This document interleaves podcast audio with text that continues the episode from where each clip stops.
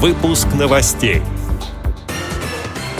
Библиотека Георгиевска организовала акцию и рассказала о знаменитых незрячих людях. В Петербурге обсудят развитие инватуризма.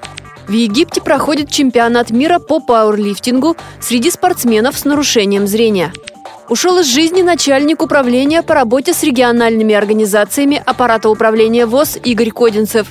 Далее об этом подробнее в студии Анастасия Худякова. Здравствуйте!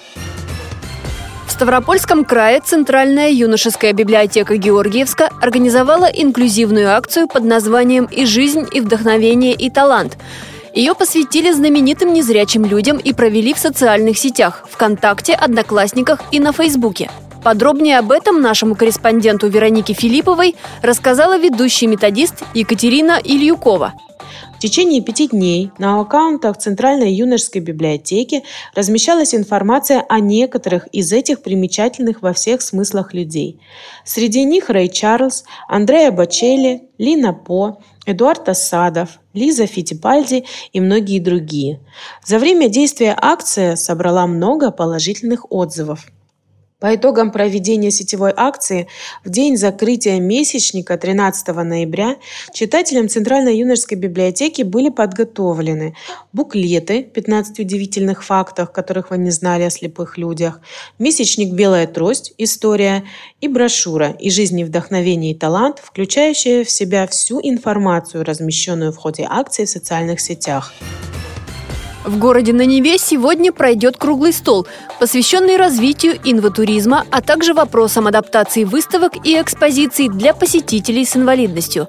Площадкой для встречи станет Институт русской литературы «Пушкинский дом» Российской академии наук. А перед этим откроется интерактивная тактильная выставка по произведению Пушкина «Сказка о царе Салтане». Мероприятие организовано в рамках седьмого Санкт-Петербургского международного культурного форума.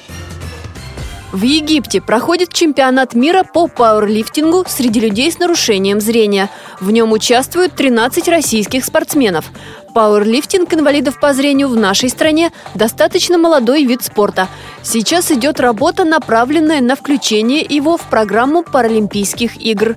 Отмечу, что в 2014 году на чемпионате мира в турецком городе Анталия команда из России завоевала 17 медалей – из них 9 золотых, 5 серебряных, 3 бронзовых.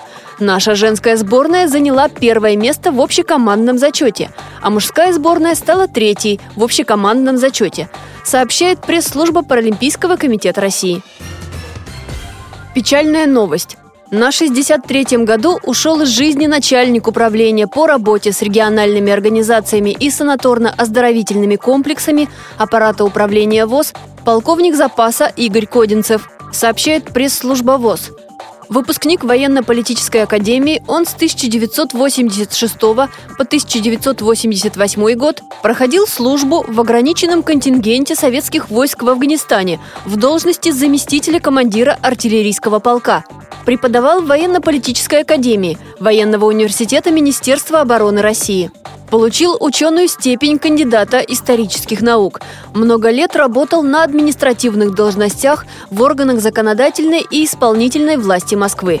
Во Всероссийском обществе слепых Игорь Кодинцев работал с 2014 года.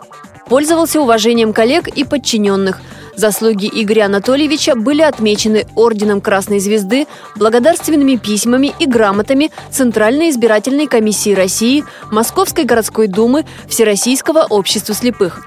Редакция «Радио ВОЗ» приносит соболезнования родным и близким Игоря Кодинцева. Эти и другие новости вы можете найти на сайте «Радио ВОЗ». Мы будем рады рассказать о событиях в вашем регионе. Пишите нам по адресу новости собака ру. Всего доброго и до встречи!